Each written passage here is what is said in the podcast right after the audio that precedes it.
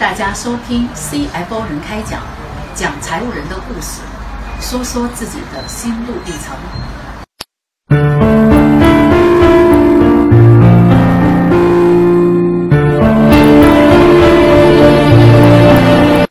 好，我们今天第一位演讲的嘉宾是我们宏信投资董事长、北大风投会的创始人柯岩。我们有请柯岩，他演讲的主题是 CFO 将与将的职场。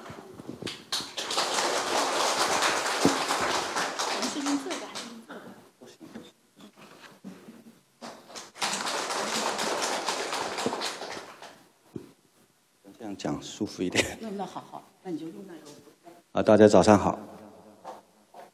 不好意思啊，昨天这个喉咙有点 不舒服啊。呃，这个感谢呃司仪的邀请啊，因为我们也一起在北大汇丰一起上课，呃，一起学习。呃，这个题目也非常有意思啊，CFO 将与将。我本人呢，不好意思啊。我本人呢，呃，原来也做财务出身啊，这个原来在特发集团的财务公司，我后来在特发集团当董秘，啊，也经历过一个从财务人然后慢慢蜕变的这么一个一个过程，呃，所以有很多的体会啊，跟大家来分享。呃，这个 CFO 呢？这个将与将，我想，我想呢，首先从什么是将，什么是将来开始讲啊。那 CFO 是最高的财务负责人，这个大家都知道啊。那么将和将呢，从这个中国的古文来讲，这个将字呢就是木工的意思。那么往后引申呢，它是呃说到工巧啊，工巧就是。他呃形容一个人很有匠心，说明他对这件事情有足够的技巧。那么将呢，是这个呃将领的意思啊。那么那么他们这个将的这个引申呢，从他的这个字义来讲，叫扶进啊，就是搀扶着向前走啊，这是他的古文古文的意思。那么嗯。这也很有很很很有很有启发，就是说，呃，作为一个财务人，可能不仅仅要有自己的技巧啊，而且呢，还有足够的能力去扶持啊，去去前进。那么从那我今天呢，会更多的去讲这个将啊，呃，当然当然这两件也也都是一样的。那么这两个有一个共同的地方，在于就都是打工的。不管你做将还是做这个将啊，你都是打工的。那作为一个打工的人，我们有什么好谈的呢？那我想讲几个人的故事，因为我毕竟跟大家好像不完全一样啊，就是我想讲点不太一样的。等会儿专业的事情呢，交给钟明啊、吴杰啊他们去讲。那我讲这个人呢，这个人叫吕尚，就是姜太公。啊，这个人呢，大概好像是在七十岁的时候遇见了周文王，然后呢，这个呃后面呢他又辅佐这个周武王，在他们手上把这个商朝啊这个给灭掉了。灭掉之后呢，他还这个被赏赐在齐国，他又建立了齐国，最后写了一本书叫《六韬》。那么这个人呢，在历史上被称为。谋划的鼻祖啊，其实他的角色就类似这个周文王、周武王的 CFO。那么他呢，写了这个六韬里面，这个在后世被认为呢，这个奇迹啊、兵权都在他是开创了整个这这这个谋略的一个鼻祖。他曾经说过这么几句话，他说。天下非一人之天下，乃天下之天下也。同天下之利者，则得则得天下；善天下之利者，则失天下。其实这句话说的就是为什么周朝能够这个替代商朝？是因为 他算账算的跟别人不一样，他算的是同天下之利，就得天下。然后呢，这个你要专利啊，专了天下的利，就失天下。商王把所有的天下的利益都归到他自己身上，所以他失去了天下。那周王朝能够跟天下同利，于是他得到天下。那么这样的一个人，不单只辅佐这个周王啊，能够取得天下，在他这个啊周朝完成这样的一个替代之后，是被封到齐国啊，给了这样的一个小的诸侯国给他。那时候在山东。那么他到了山东之后，你想想，他大概应该八九十岁了啊，更更大年纪的时候，他来到了。齐国啊，然后呢，把这样的一个滨海的、没有太多的这个自然资源的一个一个地方，那么呃，因地制宜啊，因俗简礼，通工商商工之业，便于言之利。他也是最早去经营工商的。他把这样的一个国、一个一个地方打造成一个大国，天下的人民都到他那里去。就是他不仅仅是一个。辅佐他能够辅佐一个国呃国家，他也能够建设一个国家的人。那第二个我想讲的人物呢是这一位，这位是春秋时期的孙武啊。孙武呢，这个人更有意思，他大概在三十岁的时候就写了一本书。啊大概就是闭门造车啊，就是写了这么一本书。三十岁的时候写了一本书叫《孙子兵法》，而这本这本书写出来之后，他呢就让吴王阖闾呢就看到了，哎，觉得很过瘾，写的不错，然后呢就就请他来说：“你给我展示一下你的本领啊。”然后于是呢就派了一堆宫女给他，让他来训练啊。那么在这次训练上面呢。他讲了一句特别著名的话啊，因为他把他他下下令，然后这些宫女不听，不听之后呢，他一次两次两次三次啊，他就把他最这个阖闾最爱的这个两位爱妃砍头啊，因为这个时候他说了一句话，叫做叫做将在外啊，将在军，君命有所不受啊，讲了一句这么牛逼的话啊，那么。说完这句话呢，他就这个和我这个阖闾呢，最后认为 确实是一个有将才的人，于是呢任命他为大将，在整个这个吴国崛起的过程中啊，孙子是发挥了重大的作用的啊，打败了当时的强强国楚国跟晋国啊，然后呢成为春秋五霸之一啊，他也是辅佐了两位阖闾还有后面的夫差啊。这么这么一个人，那么《孙子兵法》呢，呃，也很有意思，大家可以看一下啊。他的第一篇叫做《史记》啊，这篇文章里面，这个呃孙子就提出来，打仗一定要经之以武技，教之以七事，最后要索其情啊。那他有一句，有一有一段话很有意思，他说。夫未战而妙算胜者，得算多也；未战而妙算不胜者，得算少也。多算胜，少算不胜，何况无算乎？是吧？然后啊，吾以此则知胜负矣。就说打仗啊，不是去打才胜的，是算才胜的。我觉得这是咱们 CFO 的鼻祖啊，因为他一开始。哪怕在打仗这件事情上，他都是拿来算账的。那么，这样的一个孙子给我们的启示是什么呢？啊，这是他去呃这个训练那些宫女啊。那到到最后，呃，阖闾夫差都成为一代英主啊，吴国也非常强大。之后呢，在这样这个可能。形势非常紧张的一个状态下面，最后这个呃孙武是脱然高隐不知所往，就是他离开了这个这个啊纷争不断的这么一个国际国际性的舞台啊，最后最后是这么一个一个一个结局吧。那么孙子给我们的启发是什么？就是他不是打着仗写的书的，他是先写书再打仗的。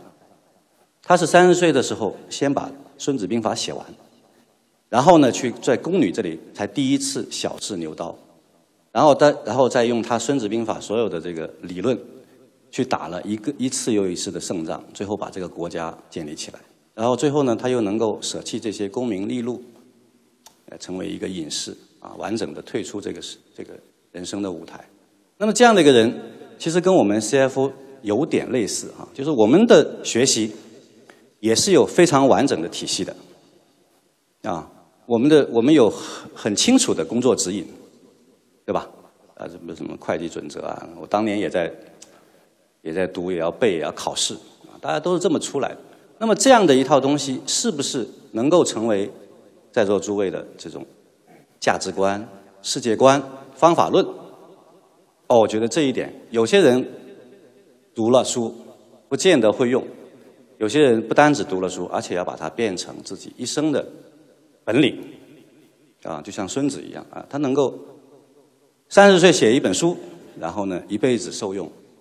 啊然后这这样这样的一一本书，成为这个 全世界啊这个军事方面的经典的著作啊。我我觉得咱们中国的这个什么会计准则啊，它也 有可能成为这样的一本著作。那就看你能不能从这些法律和这些政策里面，来找到自己的世界观和方法论，然后呢，真的引领。让自己能够完整的这个从事自己的事业啊，这就会完全不一样。那么我们说这样的呃这个吕尚和孙武，那么就是想想说呃一个财务人可能不不能仅仅的将自己这个放在工匠的这个啊工巧的这么一个一个一个。一个位置啊，那可以去想想如何扶进，如何将军啊。那么，而且呢，不单只是啊设计一个国家，设计一场战争的胜负，而且能够设计自己人生的自己的人生的这种胜负。那么，就像这个吕尚，他能够成为齐国的创业的君主啊，这个孙武也能够在春秋的战国的这个这样的历史时期全身而退。那对于自己人生的规划，这可能是一个更大的谋划啊。这个 CFO 会不一样。那说完这两位呢，啊，这个不多去讲它啊。那么，再说另外两位，我觉得对我们也会有启发。那一位是这个投资的股神啊，这个巴菲特。嗯，巴菲特的这句话大家都很清楚啊：贪婪、恐惧、恐惧、贪婪。那么，呃，其实，在呃我们对 CFO 的认识里，对内他有财务管理的这个工作要求，对外他有资本运作。啊，处理投资人关系的这些这些工作责任，那么在恐惧跟贪婪之间啊，要不断的去权衡。如果一个只会关注到风险的人，那他可能就叫做匠啊，工匠啊。如果一个完完全只只顾及收益的人啊，他可能是那个啊将军的将。那么我们需要的。可能不仅仅让自己停留在某一方面，而是要找到这样的一个平衡，这也是最难的地方。因为风险的另一面就是收益，收益的另一面就是风险，安全和机遇也是一个硬币的两个方面。那么，所以像蔡崇信这样这个阿里巴巴啊的 CFO，就是可能是我们现代能看到的。